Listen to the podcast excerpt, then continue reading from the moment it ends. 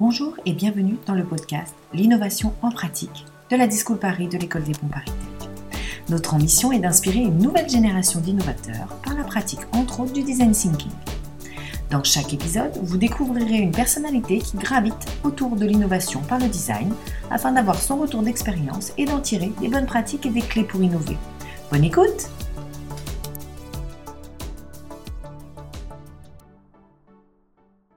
Je suis Caroline, membre de l'équipe de la Discool Paris. Aujourd'hui, pour ce premier épisode, je suis en compagnie de Noé Vinocan, cofondateur de l'entreprise Omni. Bonjour Noé. Bonjour Caroline. Alors, je suis contente de pouvoir commencer avec toi ce premier épisode parce que j'ai vu naître euh, votre beau projet au sein de la Discool. Rappelons euh, rapidement ce qu'est Omni. Vous êtes une jeune start-up qui favorise l'autonomie des personnes à mobilité réduite qui vient de lancer une fixation permettant de lier une trottinette électrique à un fauteuil roulant afin de le motoriser. C'est bien ça? Exactement. Voilà, alors d'où ça vous vient? Fais-nous un petit brief de euh, comment euh, vous en êtes arrivé là. Euh, eh ben, on a commencé au sein de la Discool lors d'une formation qui s'appelle le ME 310, qui était donc qu'on a fait il y a trois ans maintenant avec ceux qui sont devenus mes, mes cofondateurs. Euh, et donc, euh, bah, on a fait euh, toute la démarche design thinking pendant la formation. Notre, sujet en fait de formation, c'était la mobilité des, personnes en fauteuil roulant. Et donc, bah, on, a, fait une recherche terrain, énormément de prototypes, jusqu'à arriver sur une, une, première solution qui a tellement plu aux, aux, personnes à qui on l'a fait tester qu'on a décidé de créer une entreprise derrière pour, pour pas que ça reste un projet étudiant. D'accord. Et alors, euh, comment vous avez eu envie d'entreprendre? Pourquoi? Dans quel objectif? Vous avez, vous avez senti que ça répondait à un vrai besoin? Exactement. Euh, quand on a commencé la formation, on n'avait pas forcément euh, l'intention de créer une entreprise dans le handicap. On n'avait en plus pas de lien particulier avec le handicap. ce qui nous a convaincus, c'est à la fois la réaction des personnes à qui on a fait tester la solution, et puis aussi, je pense qu'on s'est un peu euh, convaincu nous-mêmes pendant la phase d'immersion, les phases de, euh, d'interview auprès des utilisateurs. On a passé euh, tous du temps en fauteuil roulant. Moi, j'ai passé deux semaines en fauteuil roulant en m'attachant les jambes pour comprendre ce qui se passait dans la rue, quelle était la réaction des gens, quels étaient les, les obstacles qu'on pouvait avoir. Déjà après deux semaines, on est assez engagé émotionnellement et évidemment, on n'a pas envie de, de s'arrêter le lendemain. Euh, on a tous euh, rencontré aussi euh, des utilisateurs. On a fait des interviews entre 2 heures et 5 heures avec eux, avec chaque utilisateur. Donc, c'est des vraies relations qu'on a créées avec des personnes, des liens d'amitié, etc., qui sont créés. Et donc, au bout de neuf mois de formation, quand on avait trouvé cette solution, donc la solution sur laquelle on a abouti, c'était une, fixation pour utiliser les trottinettes électriques en fauteuil roulant pour motoriser son fauteuil. quand on l'a fait tester aux, aux, utilisateurs, ils ont adoré et ils nous ont demandé en fait eux-mêmes de pas nous arrêter là et, ils espéraient que ça ils espéraient pouvoir l'utiliser euh, euh, avec un vrai produit euh, fini qu'ils puissent utiliser tous les jours. Ok, et donc là, c'est en gros le point de départ de votre nouvelle aventure, donc l'entrepreneuriat. Exactement. Exactement. Et donc après on s'est après on s'est lancé. On a on est on est sorti de la formation avec un prototype avec quelque chose qui fonctionnait mais qui n'était pas résistant, etc. Euh, et après, on a passé euh, deux ans à, finaliser le produit. On a livré nos premiers clients il y a, il y a deux mois. Super, félicitations. Merci. Euh, et alors, du coup, pendant ces deux ans, est-ce que tu peux un peu nous expliquer si tu as continué à utiliser Design Thinking Est-ce que vous avez continué à appliquer un petit peu bah, cette méthodologie Et comment tu peux nous raconter un petit peu les étapes sur les deux ans que vous avez rencontrées? Euh, alors, évidemment, on a continué à l'utiliser au quotidien, même en fait, assez souvent sans s'en rendre compte. Euh, on est euh, aujourd'hui, on est cinq cofondateurs sur l'entreprise, quatre qui ont fait partie de, cette formation et, et, donc qui ont commencé le projet avec cette culture design thinking, et Charlotte qui est utilisatrice et qu'on a rencontrée pendant nos entretiens. Donc, on s'est tous rencontrés en fait autour de cette démarche et euh, ça nous a évidemment accompagné ensuite dans tous les choix euh, euh, qu'on a fait. C'est-à-dire que quand on avait ce prototype, bah, on, a, on, a, commencé évidemment à le faire tester au même titre que les prototypes qu'on avait avant. On le faisait tester à des utilisateurs. on a fait une trentaine d'itérations, qu'à chaque fois on faisait tester à des nouveaux utilisateurs. Donc on avait vraiment cette, cette, démarche itérative qui, qui est assez, qui est propre, enfin, pas propre au design thinking, mais qui fait partie en tout cas de la, la démarche.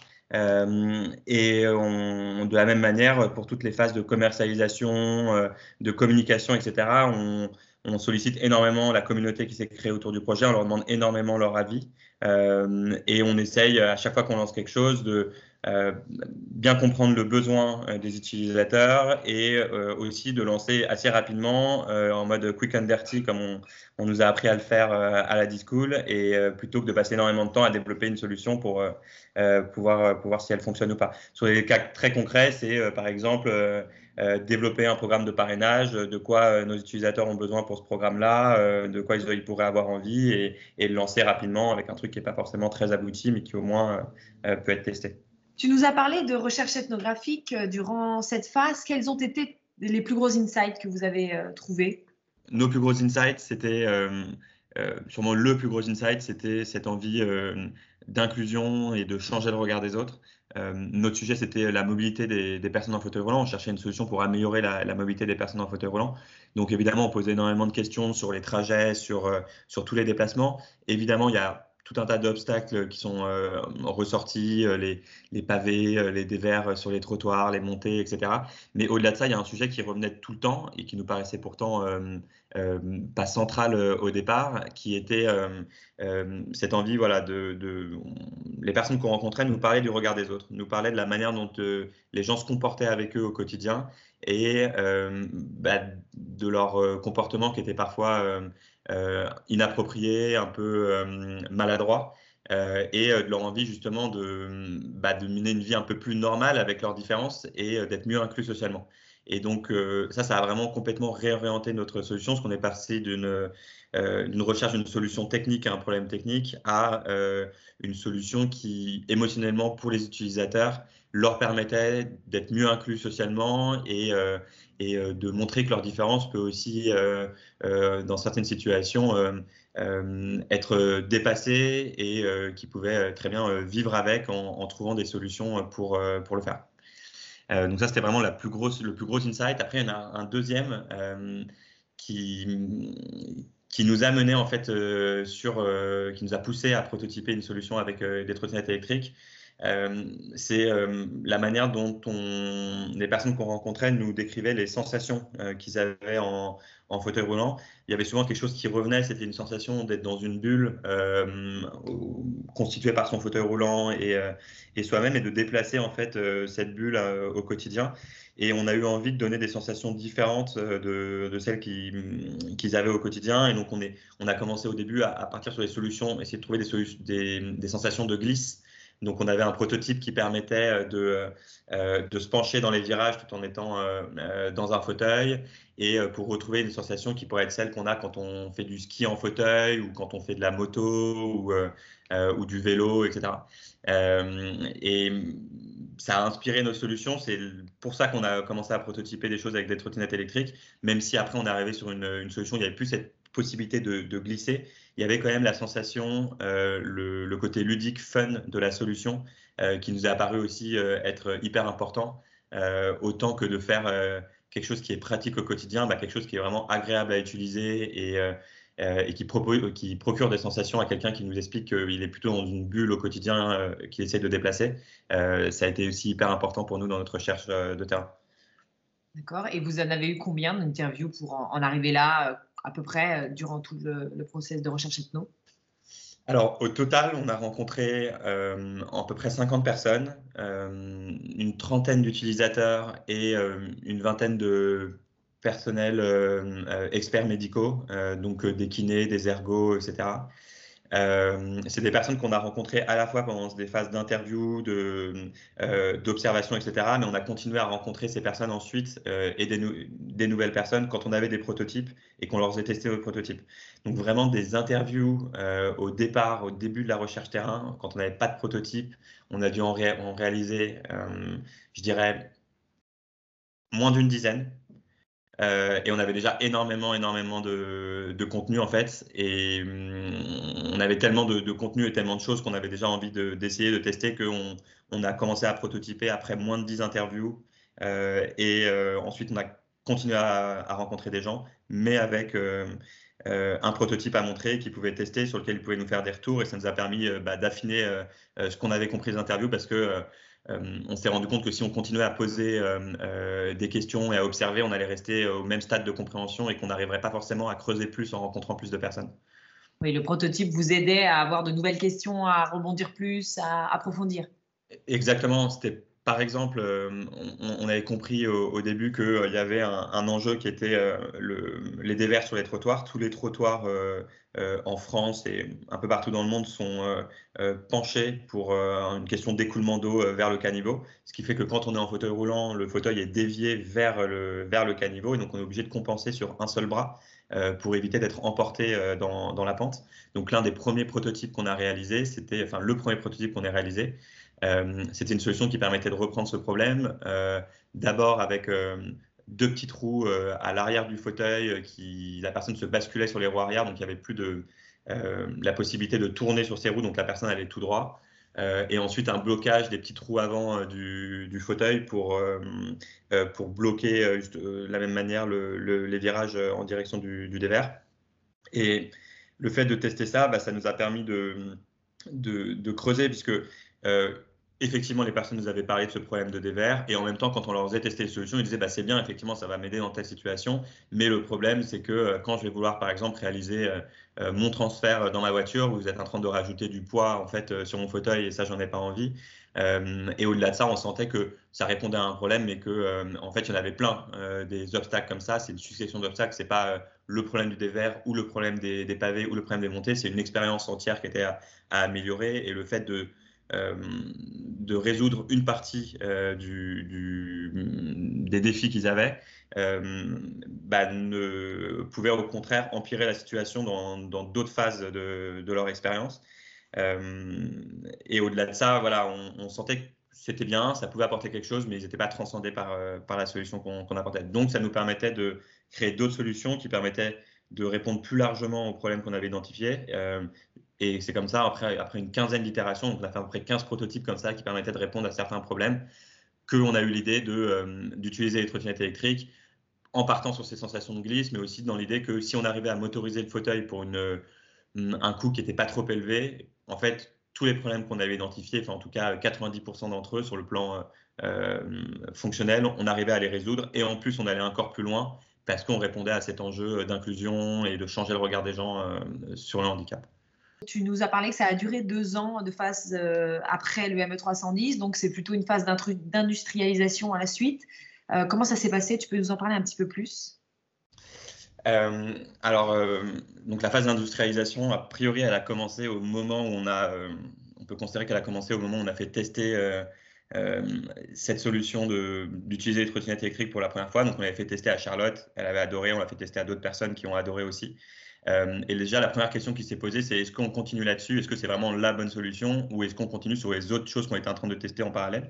Donc, pendant à peu près un ou deux mois, on a continué à tester d'autres choses en parallèle euh, euh, et, à recueillir du feedback aussi sur cette première solution. On s'est rendu compte que c'était vraiment une idée qui était très prometteuse et qu'il fallait mener au bout. Donc, finalement, on a abandonné le reste et on a continué comme ça à faire des petites itérations au début. Donc, le premier prototype avait dû nous prendre deux heures à peu près à, fabriquer.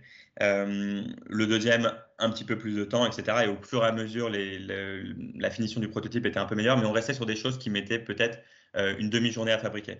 Et donc on a fait comme ça. C'était du bois, c'était des prototypes comment à peu près c'était ouais, beaucoup de bois parce que c'est plus facile à, c'est plus facile à, à, manipuler et, de, de ça permettait de construire des choses rapidement. Il y avait évidemment aussi des parties en métal là où il y en avait besoin, mais c'était vraiment, euh, euh, en tout cas, très artisanal, euh, c'est-à-dire qu'il n'y avait pas du tout de conception à ce moment-là sur ordinateur ou quoi que ce soit. C'était, on prenait un morceau de bois, un morceau de métal, on les coupait, on les soudait, on faisait ce genre de choses. Mais ça marchait. la personne pouvait le tester réellement. La personne pouvait le tester. Euh, on avait des, des, enjeux, des soucis de compatibilité en fonction du fauteuil de la personne. Donc, euh, on arrivait à, faire tester la personne à condition qu'on sache un peu euh, à quoi ressemblait son fauteuil et même au départ, à condition d'avoir des mesures du fauteuil, voire même le fauteuil sur place pour fabriquer un prototype qui fonctionnait pour cette personne. Donc il y avait un souci d'universalité, c'était pas du tout, on pouvait pas arriver voir quelqu'un lui proposer de tester la solution sans avoir fait un prototype qui était exactement adapté à son fauteuil au départ. Et aussi, il y avait des, enjeux de, pour réussir à se, à se fixer seul en autonomie. les prototypes qu'on faisait au départ ne permettaient pas de se fixer seul. Et, euh, et, puis il y avait également des problèmes de, euh, sur le plan fonctionnel, euh, par exemple la roue arrière de la trottinette qui pouvait taper contre une roue du fauteuil. Donc il y avait, voilà, il y avait des problèmes au niveau de, aussi de, de l'expérience d'usage qui pouvaient se poser. et c'est pour ça que après avoir fait, je dirais, une vingtaine d'itérations comme ça, avec un niveau de, précision qui était assez faible et qui était vraiment encore une fois plutôt des prototypes rapides qui étaient là pour au début pour valider le, besoin et, l'envie euh, des utilisateurs. Ensuite aussi, ensuite pour euh, améliorer leur expérience d'usage, euh, de fixation et d'utilisation de la solution. On s'est aperçu au bout d'un moment qu'en fait, si on continue à faire des prototypes comme ça, de manière trop artisanale, sans faire une conception propre, etc., en fait, on, n'arriverait pas à euh, euh, prototyper euh, la, solution qu'il nous fallait et pour laquelle on avait besoin d'un niveau de précision qui était plus important. Et donc, on a dû passer à ce moment-là, mais après plusieurs mois d'itération, on est passé sur une conception sur ordinateur plus classique, comme on le fait en général quand on crée un produit, et donc un cahier des charges, une conception sur ordinateur. Et là, on a fait encore euh, on a fait euh, encore là-dessus une, dizaine d'itérations, je dirais, euh, sachant que voilà, la, dernière, on a pris trois mois pour la faire et, voilà, c'est vraiment des, un prototype qui se rapprochait au fur et à mesure de plus en plus d'un produit fini. Et en fait, on s'est arrêté au moment où on a senti que les, quand on faisait tester notre prototype, les personnes étaient prêtes à payer pour l'acheter pour et elles l'ont fait en fait. Et, donc, c'est au moment où les personnes ont, commencé à payer que là, ça a un peu euh, euh, mis une deadline sur le fait qu'il fallait sortir le produit rapidement parce qu'on leur avait euh, promis qu'on allait livrer à telle date, qui était six mois plus tard. Alors, on a mis un petit peu plus de temps que prévu, mais en tout cas, ça nous a permis de, fixer une origine, de, fixer un objectif et euh, euh, d'arrêter en fait euh, l'amélioration du, du, produit parce que sinon on aurait pu continuer à l'améliorer encore encore. Et on a encore plein d'idées pour l'améliorer mais il fallait sortir quelque chose qui était suffisant et, et, voilà. Et je pense que là-dessus justement on aurait pu sûrement gagner du temps au début en faisant en allant plus rapidement une fois qu'on avait bien identifié le besoin etc de poser plus rapidement un cahier des charges d'arrêter avec les prototypes quick and dirty qui sont top au début pour tester une expérience pour comprendre déjà si on répond à un vrai besoin et ensuite pour euh, euh, comprendre, euh, pour constituer le cahier des charges, en fait, pour vraiment constituer un cahier des charges, mais sur la base des retours terrain que nous ont donné nos, les utilisateurs. Mais il y a un moment où en fait il fallait arrêter plus tôt cette phase-là pour passer sur un truc, un prototype de, meilleure finition, de meilleure qualité. Et, ça, on aurait pu gagner sûrement 3-4 mois si on l'avait fait plus tôt.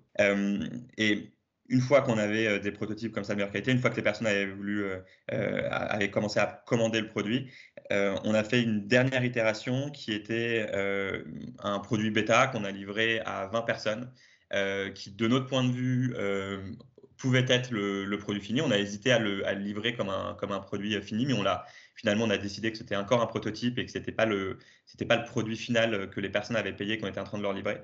Euh, et, on a eu raison de le faire parce que en fait sur euh, cette dernière itération, il y a eu encore des il y a eu un problème de casse au niveau du au niveau du produit. C'est un problème qui nous était jamais arrivé avant. On n'avait jamais cassé aucun produit euh, prototype à l'usage. Et bah, sur le procédé de fabrication qu'on avait décidé d'utiliser à ce moment-là, en fait, il y avait un, une faiblesse à l'endroit du produit. Et donc, ça nous a permis de, refaire une dernière itération, de relivrer tout le monde deux mois plus tard. Et là, euh, on avait vraiment euh, la version finale euh, du, du, prototype qu'on a ensuite industrialisé. Donc, on a fabriqué quelques moules, mais assez peu. On est resté sur des procédés de fabrication assez simples. type découpe laser, etc., qui demandent en tout cas pas d'investissement au départ et qui permettent aussi derrière euh, si on a envie justement de euh, bah, continuer à faire améliorer, rapidement le produit une fois qu'on l'a sorti, de faire des, modifications sans qu'il y ait besoin de refabriquer un moule ou euh, des outillages spécifiques qui demanderaient encore bah, énormément de temps et, des investissements aussi pour, le faire. Et j'ai vu que vous aviez remporté énormément de prix, de, concours, des choses comme ça. Comment, quelle a été votre démarche pour faire tout ça Vous avez, vous, vous êtes dit, il faut qu'on se fasse connaître parce que j'ai vu plein d'articles aussi sur vous. Vous êtes un petit peu partout. Ouais. Euh, bah, c'est vrai qu'on a cette chance. Euh, c'est quelque chose qu'on n'avait pas du tout anticipé euh, au départ.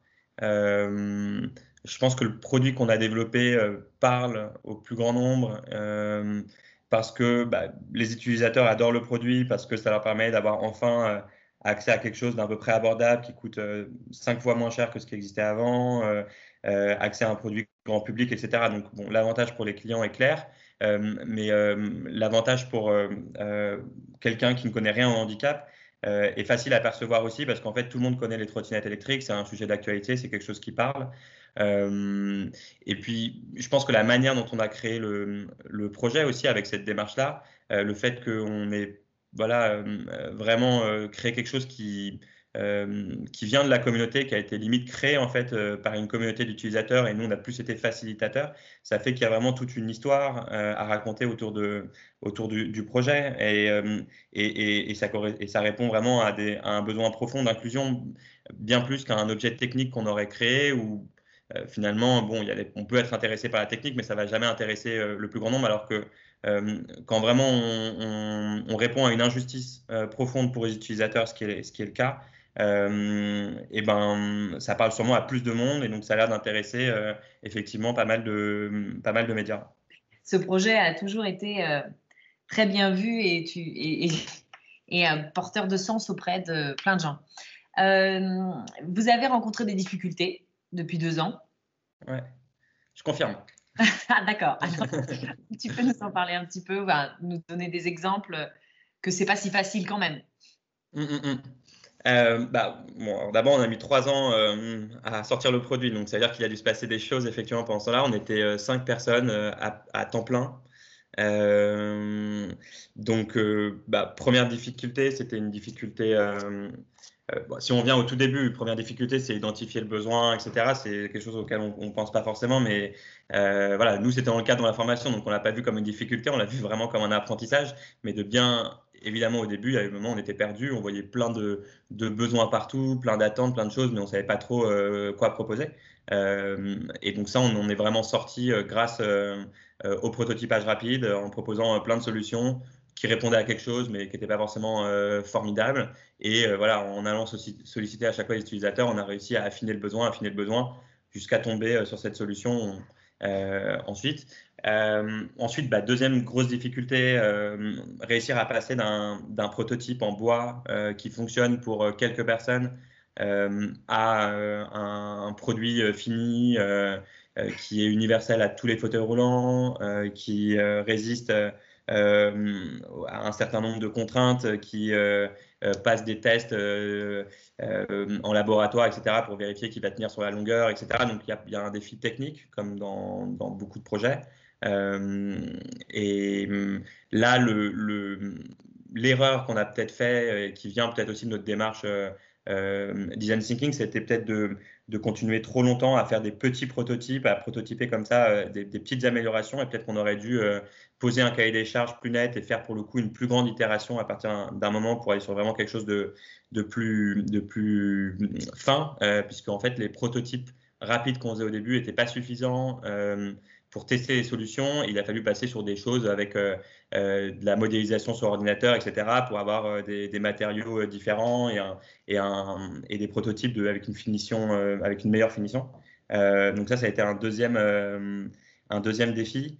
Et, et, le troisième, peut-être, c'est ce qui nous arrive aujourd'hui, c'est de commercialiser, mais ça part, ça part assez vite, mais de faire en sorte en tout cas que il y a vraiment un grand nombre de personnes qui connaissent la solution. Quand les personnes sont au courant, souvent ça se passe bien. On a euh, plus de la moitié des personnes qui testent le produit, qui, euh, qui l'achètent dans la foulée. Mais euh, il faut réussir à se faire connaître du plus grand nombre, comme dans tout projet grand public. Oui, et comment vous faites du coup là? Enfin, Quelle est votre stratégie là actuelle? Du coup, vous vous positionnez bah, comment? Toujours pareil, on s'appuie sur, sur la communauté, tout le, le contenu qu'on produit et qu'on partage sur les réseaux sociaux, c'est en fait essentiellement des paroles d'utilisateurs qui vont communiquer entre eux au sein de groupes fermés et qui vont aussi partager sur les réseaux, etc. Il y a beaucoup de bouche à oreille. donc c'est essentiellement ça en fait. C'est essentiellement euh, la communication un peu euh, euh, brute qui vient de, des utilisateurs et de leur la liberté en fait qu'ils éprouvent et qu'ils ont envie de crier un peu, ils ont envie de montrer aux, gens sur les réseaux, etc. et du bouche à oreille après, parce que c'est une communauté assez soudée, avec les bons plans se passent assez rapidement.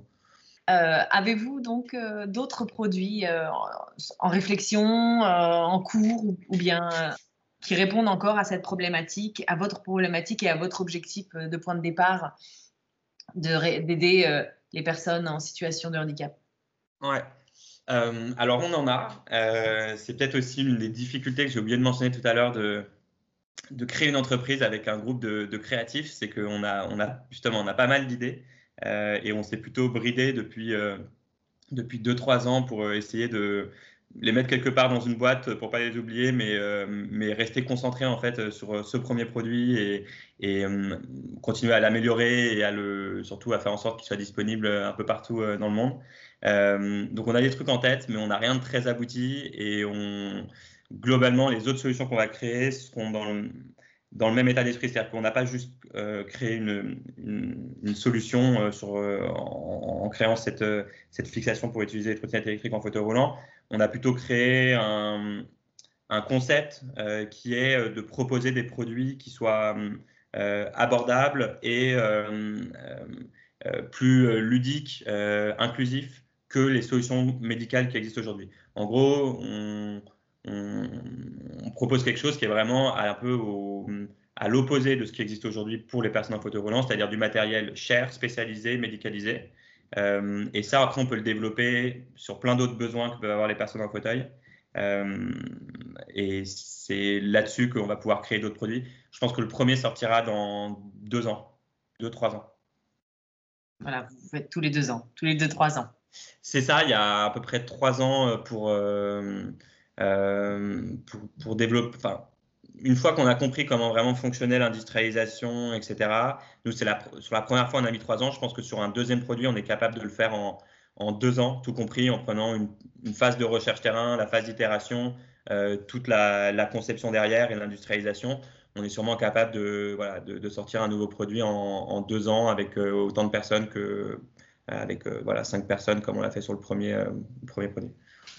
As-tu des ressources à, communiquer aux auditeurs qui, t'ont ou qui vous ont euh, aidé euh, dans, votre process et dans votre projet? Je pense à, euh, deux ressources. la première, c'est un livre de Dave Patnack qui s'appelle Wired to Care. et donc un bouquin en fait d'ailleurs qui nous avait été proposé pendant notre formation à la D-School. Et bon, il y a un moment qui nous a qui m'a particulièrement intéressé parce que il, parle en fait euh, de, euh, de la nécessité pour dans une entreprise et de manière générale de rentrer en empathie avec euh, les utilisateurs pour créer des, solutions. Et donc il parle du fauteuil roulant et il explique qu'il a passé, je sais plus, euh, plusieurs jours en fauteuil roulant dans son, dans son campus aux États-Unis et euh, euh, tout ce qu'il a découvert, etc. Et, et donc, c'est après avoir lu ce livre qu'on a, on a tous décidé dans l'équipe de passer du, temps en fauteuil roulant et que maintenant, toute personne qu'on embauche, il y a un peu un préalable dans, les premiers jours de passer aussi au moins une journée en fauteuil. Donc maintenant, c'est une journée en fauteuil, une journée en fauteuil avec une trottinette aussi pour voir la différence, etc. Mais voilà, c'est quelque chose qui, nous a beaucoup inspiré dans la démarche et qui nous parle encore beaucoup aujourd'hui. Et euh, une, autre, une autre ressource, euh, c'est un livre de, Tristan Lecomte que j'ai beaucoup aimé qui s'appelle euh, Comment je suis devenu plus humain. et donc, Tristan Lecomte, il a créé Alter Eco. Il explique un peu son, sa, démarche dans la création comme ça d'une d'une marque équitable que maintenant on trouve dans tous les supermarchés, etc. Et euh, au départ, il vendait plutôt de l'artisanat euh, qui venait euh, et il raconte qu'un jour, il a décidé plutôt que de dormir à l'hôtel, d'aller dormir chez la personne qui fabriquait les produits qu'ils vendaient, etc. Et, voilà, ils sont allés à un rendez-vous business ensemble après. Ils ont mis à peu près 4 heures à arriver au rendez-vous avec énormément de retard, etc. Donc, il s'est aperçu que s'il n'avait pas passé du temps avec lui, il n'aurait pas du tout compris pourquoi il était arrivé deux ans en retard, que le, deal soit sûrement arrêté, etc. Donc, c'est aussi ce côté immersion, être au plus proche bah, de ses utilisateurs, mais en fait de ses partenaires de manière générale pour réussir à développer une entreprise. Oui, euh, vous, c'est un petit peu la force que vous avez avec Charlotte dans, votre équipe, qui, elle, est en situation de handicap et donc qui vous aide au quotidien, je pense, non? Tout à fait.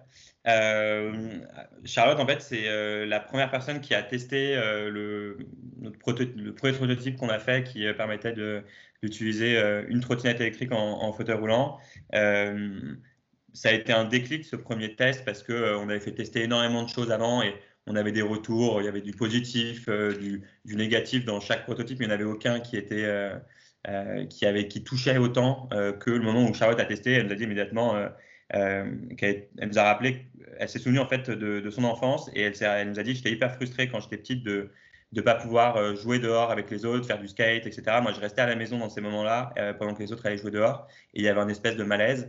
et, et, voilà, et là, vous répondez à ce rêve d'enfant. Moi, j'ai un corps aujourd'hui euh, envie de suivre mes potes euh, à vélo, etc. Et je peux pas le faire. Donc on a, voilà, on a senti à ce moment-là qu'il y avait eu un déclic et euh, qu'on on avait quelque chose qui était important pour elle. Ensuite, elle nous a fait évidemment plein de retours puisque le premier test était très très très loin d'être parfait. donc on est revenu la semaine d'après avec des améliorations, la semaine d'encore après avec d'autres améliorations, etc. Donc en fait, c'est grâce à tous ces retours et au retour d'autres utilisateurs qu'on a vraiment créé le, produit. Euh, et donc, si bien qu'au bout d'un moment, elle a intégré l'équipe assez naturellement parce qu'elle apportait tellement que c'était euh, c'était bien qu'elle intègre l'équipe. Euh, et aujourd'hui, elle s'occupe en fait des, ventes. c'est de la même manière, elle est sûrement la mieux placée pour, bah, pour conseiller les utilisateurs et leur proposer la solution qui est la plus adaptée pour eux. Et évidemment, dès qu'on a une question aussi sur comment ça va être euh, perçu euh, Est-ce que je suis dans le vrai dans ce que je pense ou est-ce que je suis en train d'avoir une, une, pensée de valide dans ce, que, dans ce que je suis en train de proposer? Bah, C'est un peu notre référente aussi euh, là-dessus sur, sur toutes ces questions. Et voilà, et, évidemment aussi, c'est elle qui fait pratiquement toute la communication extérieure. Et je pense que ça parle beaucoup plus bah, d'entendre quelqu'un qui est vraiment concerné par le sujet que quelqu'un comme moi. Pour expliquer pourquoi j'en suis venu, il faut un podcast de, de 30 minutes pour expliquer pourquoi je fais ça. c'est vrai, c'est vrai. Mais bon, tu es bien aussi quand même. Et pour finir, est-ce que tu aurais un message à faire passer aux auditeurs qui te tient à cœur? Un message qui me tient à cœur, ben, c'est euh, une démarche que cette démarche d'essayer de se mettre à la, dans la peau de quelqu'un et de comprendre quelqu'un que euh, pour essayer de créer une solution qu'on nous on a utilisé dans une démarche d'innovation pour euh, créer une entreprise etc et bah, j'aurais deux conseils. C'est sur le plan professionnel toute personne qui veut innover pour une personne handicapée ou, ou pas d'ailleurs mais pour une personne qui lui ressemble pas exactement réussir à se mettre dans dans la peau de cette personne, ça pourrait euh, changer énormément de, situations. Je pense par exemple à la construction d'un immeuble. Euh, il y a plein de normes et c'est génial qu'il y ait des normes aujourd'hui euh, pour les rendre accessibles, etc. maintenant, si on se limite que aux normes, en fait, on, passe à, à, côté de toutes les du trois quarts des obstacles. Il y a un immeuble aux normes en face de chez moi, mais c'est impossible de rentrer dedans parce que l'interphone est euh, tout à fait à gauche de la porte et, l'ouverture est, à l'opposé, donc c'est impossible en fauteuil de passer de l'un à l'autre. Donc c'est des choses toutes bêtes, mais en fait si, l'architecte s'était mis dans un fauteuil roulant, il serait rendu compte que euh, c'était pas possible. Et c'est des, voilà, des petites choses qu'on peut faire euh, qui, peuvent vraiment changer la vie de, de personnes de se mettre à leur place. Et donc ça, c'était vraiment pour rester sur le plan professionnel dans d'autres secteurs que l'innovation, mais de manière générale, voilà, se mettre à la place des utilisateurs avec des besoins spécifiques. Euh, et après, au quotidien aussi, évidemment, hein, euh, euh, moi, c'est des expériences, par exemple, en fauteuil roulant, mais j'ai des amis qui ont monté une boîte pour des personnes malvoyantes qui ont passé du temps avec les yeux bandés, des personnes qui ont monté des boîtes pour des, des seniors, bah, justement, à la discool, qui ont fait plein de choses pour se couper du son. Enfin, voilà. C'est des expériences qui sont hyper enrichissantes. En plus, ça nous change de notre quotidien et euh, ça permet de voyager un peu, même si on reste en bas de chez soi.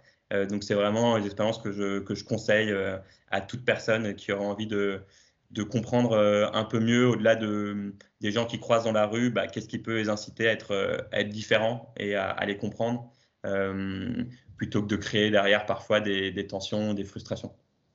Merci Noé pour ce partage d'expérience et encore bravo pour ce beau projet et, cette belle entreprise. Et la prochaine fois, tu nous raconteras le prochain produit, j'espère. avec plaisir, ouais, avec plaisir. À bientôt. Au revoir. L'épisode est terminé. Merci de l'avoir écouté et de suivre notre podcast L'innovation par la pratique.